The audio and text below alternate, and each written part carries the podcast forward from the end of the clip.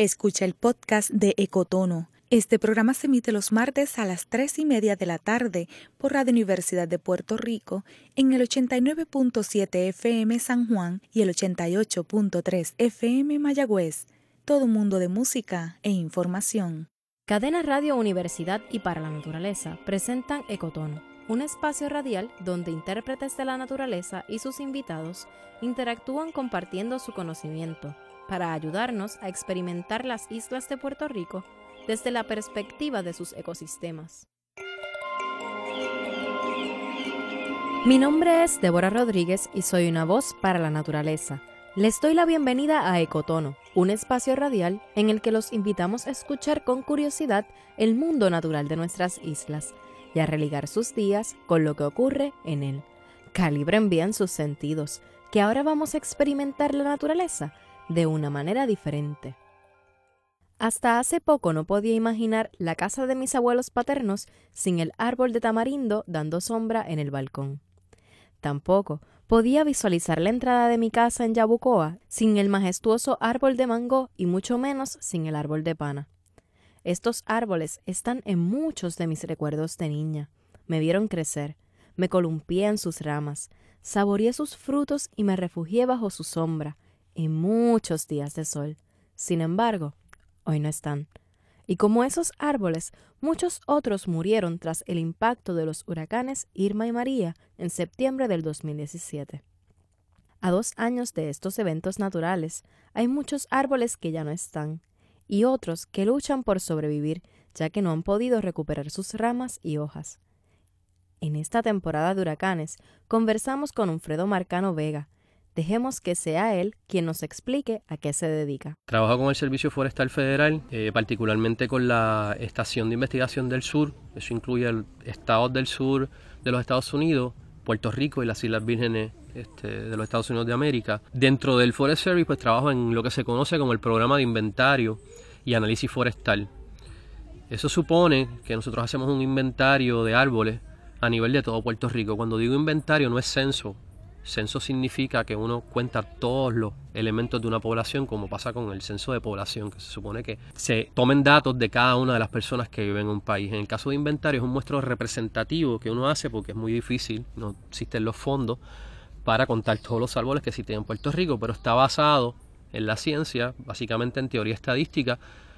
Eh, podríamos decir que en función de la variabilidad que conocemos históricamente que hay en los bosques de Puerto Rico, según estudios que había previos a comenzar el inventario que comenzó en el 2001 para toda la isla de Puerto Rico, decidimos cuántas parcelas eh, o los puntos de muestreo son necesarios para tener un muestreo representativo. Y comenzamos en el 2001, como digo, y de lo que se trata es de que cada uno de esos puntos de muestreo, que en el caso de la isla grande de Puerto Rico hay 380, los visitamos cada cinco años. Vamos al mismo lugar y vemos el crecimiento, vemos mortalidad, vemos si hubo remociones, deforestación de esa área, si hace cinco años era un área agrícola y ahora se transformó en, bosque, pues también lo logramos reconocer. La cuestión es tener una idea de lo que está ocurriendo en Puerto Rico con respecto a la dinámica de nuestros bosques, la salud de ellos y vemos los mismos árboles también. O sea, tengo que indicar que uno mide el mismo árbol, o sea, vas a revisitar el mismo árbol cada cinco años. Y en cada uno de esas parcelas, interesante, ¿verdad? Porque el nombre que le damos a dos árboles que marcamos para no solamente tener el punto de referencia geográfica, ¿verdad? Lo que se conoce como GPS, sistema de posicionamiento global que utilizamos para localizar el sitio, con otra serie de elementos, pues hay dos árboles que se llaman árboles testigos. Y esos son los testigos que están allí y que uno piensa que de cinco años acá no los va a volver a reencontrar. Tienen sus etiquetas rojas que nos ayudan a encontrar el lugar específico. Y lo digo, ¿verdad? Porque cuando uno comienza a estudiar esto y los árboles y los bosques y va viendo su dinámica, pues también uno va evolucionando con ellos. Y cuando los visitas cada cinco años, pues dice, bueno, eres el testigo de hace cinco años cuando a lo mejor tenía más energía para llegar a este lugar y ya pues con cinco años de más, pues ya es un poquito más difícil. Y así vamos evolucionando, así va evolucionando también la cuadrilla. En el caso de Puerto Rico, con cuadrilla me, refiero a los que trabajan en el campo. Yo comencé trabajando 12 años en el campo haciendo inventario, ahora pasé a otra posición que soy el que analiza los datos que se recolectan. No también cuando tengo tiempo de ir al campo, pues voy también al campo lo más que puedo, porque me fascina ir al campo y una vez uno ha interactuado con las especies de Puerto Rico, pues no quieres perder ese conocimiento de poder identificarlas. O por lo menos decir, yo como que te conozco a ti, te vi hace cinco años, no me acuerdo de tu nombre, pero, pero lo puedo buscar. Y eso siempre me, me fascina, entrar al mundo de, del bosque y como todos los días visitamos una parcela diferente, pues siempre es una aventura nueva. Y Puerto Rico es suficientemente variado en términos de ecosistemas como para no aburrirte y seguir aprendiendo. Este proceso de estudiar los bosques tiene su metodología. Unfredo, un hombre alto, esbelto, de cabello y barba blanca, la conoce muy bien. La metodología comprende una rejilla, así que es como si uno pusiera un papel cuadriculado, lo que pasa es que este papel en vez de ser cuadriculado sería en hexágono, transparente encima de Puerto Rico. Cada uno de esos, términos de área, cada uno de esos hexágonos cubre alrededor de 2.400 hectáreas. En el centro de cada uno de esos hexágonos que estarían encima de Puerto Rico, nosotros ponemos un punto. Ese punto se visita en el campo. Este tamaño de rejilla también se utiliza, es la misma que se utiliza en los Estados Unidos. Viene de una rejilla que se estableció para hacer estudios ambientales a nivel global.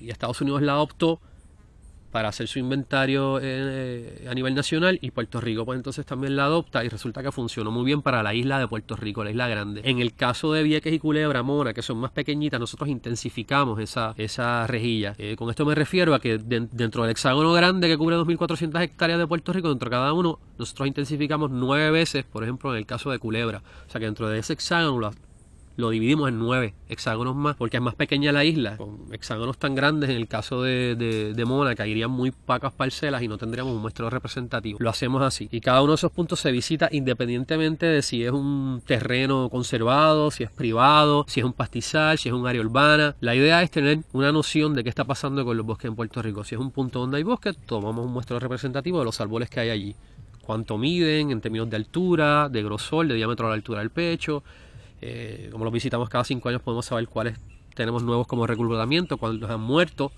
eh, las especies las identificamos. En el caso de si es un pastizal, simplemente pues tomamos una medida ¿verdad? de sistema de posicionamiento global, de dónde está el lugar, tenemos nombre del dueño o dueña del, del, sitio y decimos pues bueno, es un pastizal.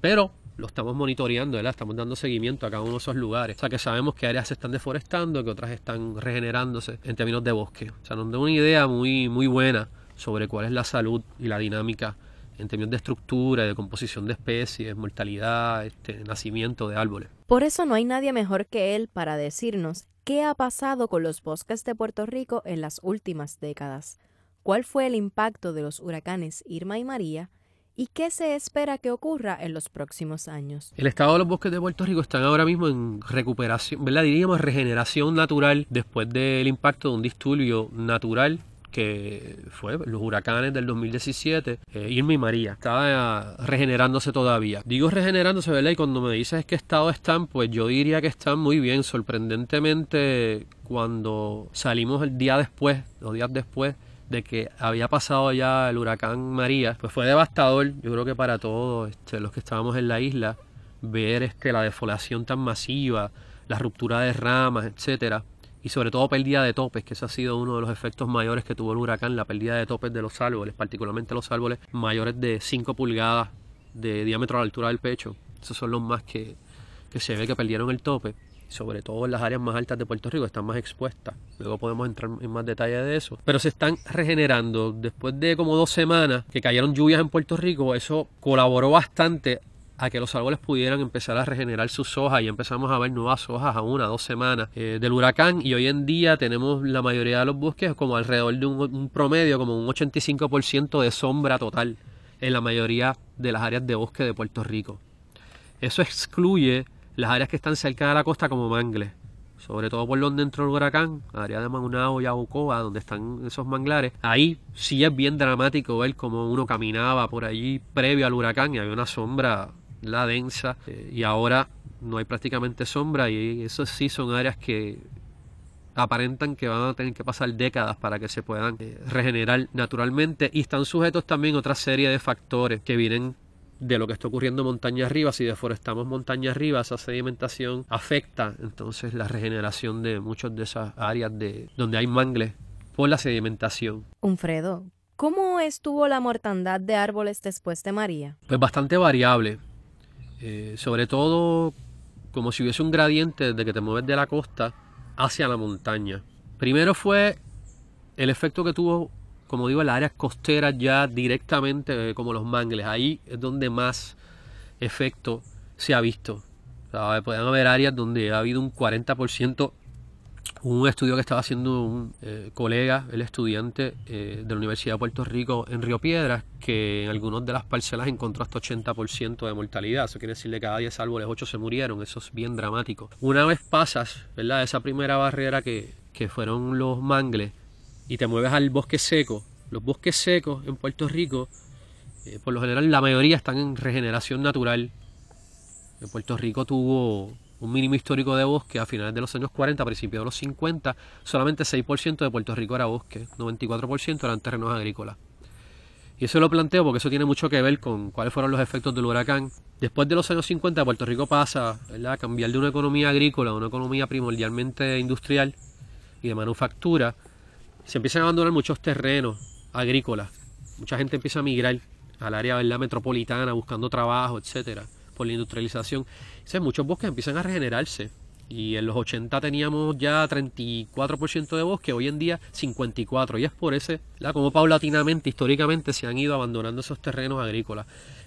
Desde el 2004 al 2014 ha habido una estabilidad en términos de total área de bosque, como un 54 o un 55%. Eso no quiere decir que no haya todavía áreas que se están abandonando de terrenos agrícolas en conjunto o paralelo a áreas que se están deforestando para, para urbanismo, sobre todo, o para establecer áreas agrícolas. Simplemente es que después del 2004 al 2014, que son los últimos datos que tenemos, estamos terminando ya de remedir parcelas para tener datos posteriores al huracán, eh, pues hay deforestación junto con, con abandono. Entonces se mantiene constante el porcentaje de bosque en Puerto Rico, pero todavía hay una dinámica hay que ver si eventualmente no va a haber más terrenos agrícolas, ¿verdad? Que, se abandonen. Entonces, pues se empieza a reflejar que, el urbanismo está bajando el porcentaje de bosque. Entonces, en función de eso, ¿qué pasa? En el área de bosque seco, donde están sujetos a fuego, hay muchas áreas de bosque relativamente joven, con muchos árboles pequeños. No están tan expuestos a los vientos porque no son tan altos, y por lo general está en el área suroeste de Puerto Rico, no estuvo tan expuesta a los vientos del huracán, porque el tro, ¿verdad? Como conocemos,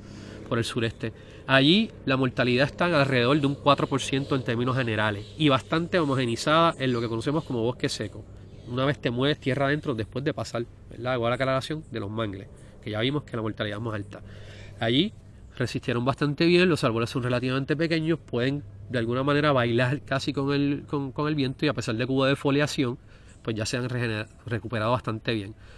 Seguimos, seguimos tierra adentro, áreas entonces donde hay colinas, lo que podemos llamar bosque húmedo, allí ya aumenta entonces la, lo que es la mortalidad como alrededor de un 12%. O sea, de cada 10 árboles hasta ahora estamos viendo que hay por lo menos un árbol muerto de cada 10.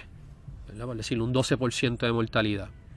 También son relativamente bosques jóvenes, aunque han ido madurando. Podemos decir que la mitad de ellos pueden tener más de 40 años, que es lo que consideramos que ya es un bosque estructuralmente, por lo menos, bastante similar a un bosque maduro. Pero también tenemos la otra mitad que tiene menos de 30 años, que todavía es relativamente joven, que no están tan expuestos. Ya en la montaña ya ahí aumenta más la mortalidad y estamos, hasta ahora hemos encontrado como alrededor de un 16%, un 20%. O sea, uno de cada cinco árboles muertos. Tengo que decir hasta ahora, porque también el asunto de la mortalidad, como dije, estos son parcelas que visitamos una cada día. Y uno está viendo, ¿verdad? Apenas pues un, cómo tomar una fotografía de cómo estaban las condiciones en ese momento. Y todavía hay árboles que uno ve que tienen mucha biomasa leñosa, que es lo que tienen que sostener, pero eso se sostiene con hojas, que son las que producen la comida a través de la fotosíntesis, con muy pocas hojas. No tienen todavía el porcentaje de, copa o cantidad de hojas similar a lo que era previo al huracán. Entonces son muy pocas hojas todavía sosteniendo una cantidad de madera significativa y no sabemos si eso en el futuro eventualmente va a generar entonces más mortalidad. Hay que esperar. Hasta ahora, estos son los datos. Si comparamos entonces todo eso, y hacemos un promedio, es alrededor como un 10% hasta ahora. De cada 10 árboles, uno muerto. Eso suena bajito, pero es mucho más alto que la mortalidad natural, que está alrededor de 3.5%, ¿verdad? que es lo que hemos encontrado anualmente en Puerto Rico previo al huracán. O sea, de cada 100 árboles, 3 mueren naturalmente cada año, pues eso relativamente bajo y ahora si tú hablas de un 10%, quiere decir que se triplicó por lo menos esa cantidad de árboles.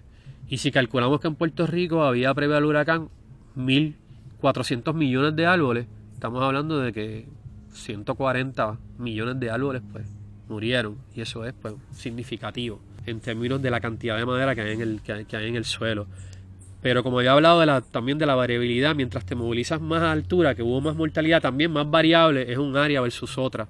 Por la topografía, hay unas áreas que estuvieron bien expuestas y entonces pues la mortalidad puede ser bastante alta, 25% o algo así, o 30 hasta 30%. De cada tres árboles uno murió, pero tienes otras áreas que a lo mejor estuvieron protegidas, donde no hubo nada de mortalidad. Lo que hubo fue ruptura de ramas y tal, pero no hemos encontrado cero mortalidad. Entonces por eso digo que es bien variable una vez te movilizas a la montaña. En la área plana, donde está bosque seco y que son más jóvenes, más bajitos los árboles, menos expuestos a los vientos, bastante homogéneo la mortalidad y relativamente baja. Una vez nos movilizamos hacia arriba, más variable esa mortalidad y más difícil poder hacer un análisis de decir qué árboles resistieron más que otros, porque hay que recordar que los árboles están, en el caso de los, de los bosques, dentro de un vecindario particular y puede haber un árbol que sea susceptible en términos de densidad de madera a los vientos, pero está alrededor de otros árboles a lo mejor que les ayudaron y lo protegieron. Entonces ahí es donde todo ese movimiento de los vientos, junto con lo que podríamos llamar el vecindario, la composición y estructura de, ese bosque, mm, eh, hace bastante complejo poder llegar a unas conclusiones fijas sobre qué árbol es más resistente, qué otro no, aunque tenemos unas ideas por ahora. Toda esa información que acaban de escuchar está próxima a ser publicada en lo que será el más reciente inventario forestal de Puerto Rico. Ese documento es uno de los más esperados después del huracán María, ya que revela información importante sobre el estado de los bosques y los ecosistemas de nuestras islas.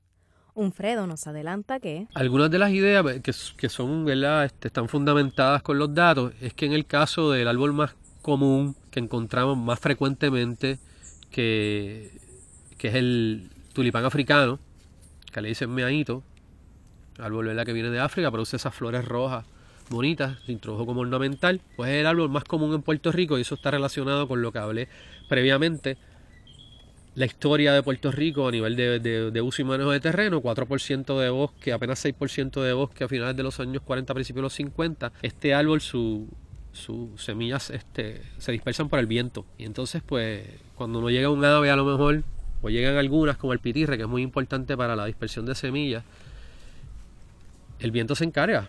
Y el viento trajo todas esas semillas de esos árboles que estaban ornamentales y reforestaron a Puerto Rico, básicamente. Y tenemos ese árbol que es bien común en Puerto Rico. Reforestó, está cumpliendo una función importante a pesar de que es introducido, porque debajo de la copa de esos árboles estábamos encontrando que había un bosque nativo esperando a, entonces que, este, que esos árboles que no son muy tolerantes a la sombra de tulipán africano murieran y entonces pudieran ellos regenerar si se convirtieran en un bosque nativo. Eso es lo que estamos viendo previo al huracán. Como la población de tulipán africano había aumentado desde que empezamos el inventario y después del 2014 estaba bajando esa población y estaba siendo sustituida por un árbol nativo que es el guaraguao que tiene una tolerancia intermedia a la sombra. O sea que podemos decir que todo lo que estaba ocurriendo previo al huracán era más, este, incremento todavía de, aumento de volumen y también cambio en las especies.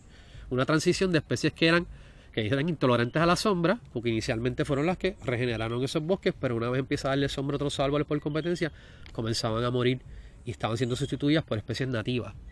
Ahora con el huracán hay que ver, ¿verdad? Que hubo una apertura otra vez de, de sol, lo que llamamos, ¿verdad? Este, las áreas esas de apertura del dosel del bosque lo que se conoce en inglés como gaps, pues está entrando más sol y hay que ver si entonces el tulipán africano va a volver a incrementar en su población. Y el tulipán africano, pues es una, como crece rápido, su madera es bastante quebradiza, no tiene mucha resistencia.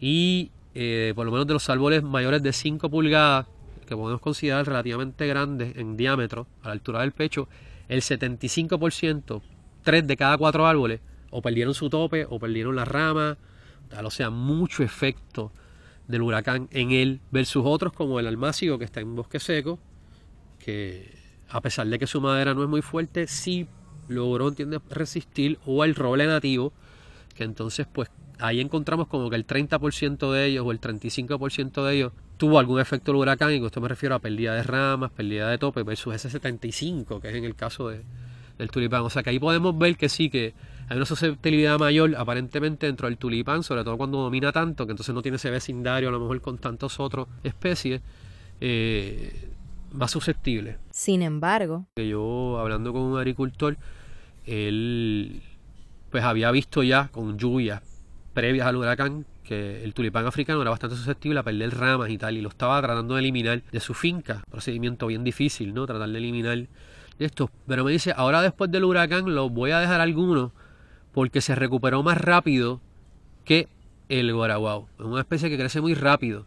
Entonces hay que ver, ¿verdad? Que a lo mejor pierde muchas ramas dentro de un área de bosque, porque no estamos hablando de áreas urbanas donde pues el tener un tulipán sí te puede caer una rama encima de tu casa, tal, probablemente va a ser mejor que siembres una especie nativa si tiene la capacidad de crecer allí, porque las condiciones urbanas son bien diferentes que las condiciones de un bosque. Son espacios reducidos, el suelo a lo mejor está compactado, a lo mejor no hay una especie nativa que pueda resistir esas condiciones, eso es otro tema. Pero en el caso de áreas de bosque o áreas que son agrícolas, los sistemas agroforestales, como a lo mejor este, áreas de café bajo sombra, pues a lo mejor un agricultor decide, yo voy a dejar varios porque viene un huracán y rápido vuelvo a tener sombra, más rápido que a lo mejor una especie nativa que se tarda un poco más, su madera es más densa, este, pues y le toma más tiempo poder recuperarse. Entonces ahí hay que ver cómo establecemos el balance de las condiciones de lo que queremos nosotros como seres humanos y cómo funciona entonces la naturaleza porque aquí esto es casi ¿verdad? como un ejemplo de cómo nosotros nos tenemos que adaptar a lo que la naturaleza nos ofrece. La naturaleza va, a hacer lo que siempre sabe hacer y en el caso de los árboles que son caribeños y nativos, pues sí, han evolucionado dentro de todo un proceso de huracanes. Así que, y lo demuestra ¿verdad? la regeneración de nuestros este, árboles aquí las aves están también, se han recuperado, han regresado, como por decirlo así, porque sí, después del huracán, y yo creo que esto fue también experiencia de todo el mundo, había como una especie de silencio, no solamente el gran calor que había en Puerto Rico por falta de sombra, sino también como una especie de silencio. O uno se empieza a percatar de que está acostumbrado a escuchar las aves por la mañana, a escuchar este inclusive, ¿verdad? A lo mejor eh, los, los coquillas también por la noche, en el caso de la noche. Y Ahora sí se puede escuchar, ¿entiendes? Nuevamente, yo diría que está, por lo menos a nivel sonoro, está bastante similar a lo que estaba previo al huracán. Yo no estoy hablando de un inventario específico porque nosotros no realizamos inventario de aves y hay que eso mencionarlo, pero ciertamente sí se escuchan, me parece a mí que han regresado ¿entiendes? la mayoría de las aves a Puerto Rico y yo creo que también las aves migratorias están regresando y, y eso pues son buenas noticias, son muy buenas noticias. Eso no quiere decir que los bosques están fuera de peligro. Unfredo asegura que nosotros por lo general no tomamos datos de fructificación y floración. ¿Por qué? Porque visitamos, ¿entiendes? Una parcela en un punto, una fecha, un día y no son parcelas que y las revisitamos cada cinco años. No la estamos dando seguimiento como otros estudios que son de largo plazo, donde tú vas a la misma parcela cada mes o cada dos semanas y puedes entonces ver floración, ver, ver este fructificación y entonces pues tener una idea clara de eso porque estás viendo las mismas especies bajo las mismas condiciones. Aquí nosotros nos estamos movilizando todo el tiempo, entonces hacer una interpretación de eso es muy difícil. Sin embargo, anecdóticamente sí podemos decir que hubo especies como el tulipán africano que empezaron a florecer bien rápido. Una vez pasó el huracán, que nos demuestra una capacidad regenerativa bastante, ¿verdad? Eh, importante en términos de cómo reaccionan, en este caso, esta especie, a eventos como disturbios. Ah, estoy en, problemas aquí, yo me voy a reproducir y rápido produzco flores, pongo mi energía en producir flores, en producir una semilla, en dejar un legado, por si yo entonces pues muero. Y eso pues es un tema interesante siempre en la biología, ver esa fuerza de vida que hay generalizada en términos de las especies que nos acompañan en este planeta, que a lo mejor en el caso de los seres humanos pues se transforma por nuestra interpretación del mundo, ¿no? por nuestra decisión de, ¿verdad? y nuestra, nuestra manera de no considerarnos ¿verdad? el único animal que no se considera animal y que se cuestiona sus actos, versus otros que no se cuestionan sus actos y dicen, bueno, pues yo voy, me voy a reproducir y tienen como que esa particular fuerza que, que es incomprensible también para nosotros. Y, y pues eso es una gran este, enseñanza. Hay otras áreas donde ya estaban sujetas a sequías, las sequías que hubo en 2014, 2016, que también este, ahora con los datos vamos a poder ver cuáles fueron los efectos especialmente en bosque seco, porque ha habido, Puerto Rico ha aumentado también, hay otros factores, sobre todo en el área de Culebra, que hubo un aumento de fuego, también de cantidad de fuego, cantidad de deforestación, o sea que hay una combinación de factores particulares en la isla, están relacionados con su historia, la historia de una isla, ¿verdad? Que Ahora, después del huracán, pues hay muchos terrenos y mucha gente que a lo mejor quiere vender su terreno para poder obtener algo económicamente y se aprovecha, ¿verdad?, desde el extranjero, en este caso, comprar terreno y establecer entonces, pues, segundas casas, este, desarrollo y eso unido entonces a sequía, fuego, efectos de huracán, pues es una de las islas donde sí hemos visto que el porcentaje de bosque tiene una tendencia a haber disminuido previo al huracán. La disminución de bosques es un hecho alarmante. Tras 12 años realizando el inventario forestal de Puerto Rico y colaborando en otras islas del Caribe, Unfredo entiende que las aves están también, se han recuperado, han regresado, como por decirlo así, porque sí, después del huracán, y yo creo que esto fue también experiencia de todo el mundo, había como una especie de silencio, no solamente el gran calor que había en Puerto Rico por falta de sombra, sino también como una especie de silencio. O sea, uno se empieza a percatar de que está acostumbrado a escuchar las aves por la mañana, a escuchar este inclusive, ¿verdad? A lo mejor los, los coquillas también por la noche, en el caso de la noche. Y Ahora sí se puede escuchar, ¿entiendes? Nuevamente, yo diría que está, por lo menos a nivel sonoro, está bastante similar a lo que estaba previo al huracán. Yo no estoy hablando de un inventario específico porque nosotros no realizamos inventario de aves y hay que eso mencionarlo, pero ciertamente sí se escuchan, me parece a mí que han regresado ¿entiendes? la mayoría de las aves a Puerto Rico y yo creo que también las aves migratorias están regresando y, y eso pues son buenas noticias, son muy buenas noticias. Si quieres conocer a Unfredo Marcano, hemos publicado su fotografía en las redes sociales de Para la Naturaleza. Además, te invito a visitar nuestra agenda de eventos en reservaciones.paralanaturaleza.org. Allí encontrarás actividades voluntarias y muchos otros eventos para conocer los bosques de Puerto Rico. Escríbenos a ecotono@paralanaturaleza.org con tus comentarios, preguntas o sugerencias después de cada programa los martes de 3 y 30 a 4 de la tarde. Este programa fue grabado y editado por Fidel Arocho Santiago. Agradezco a todos los colaboradores de este programa y Eduardo Alegría por la música. Recuerda que puedes encontrar este y todos los episodios de Ecotono a través de las plataformas sociales de Para la Naturaleza y Cadena Radio Universidad. Les habló Débora Rodríguez, una voz para la naturaleza.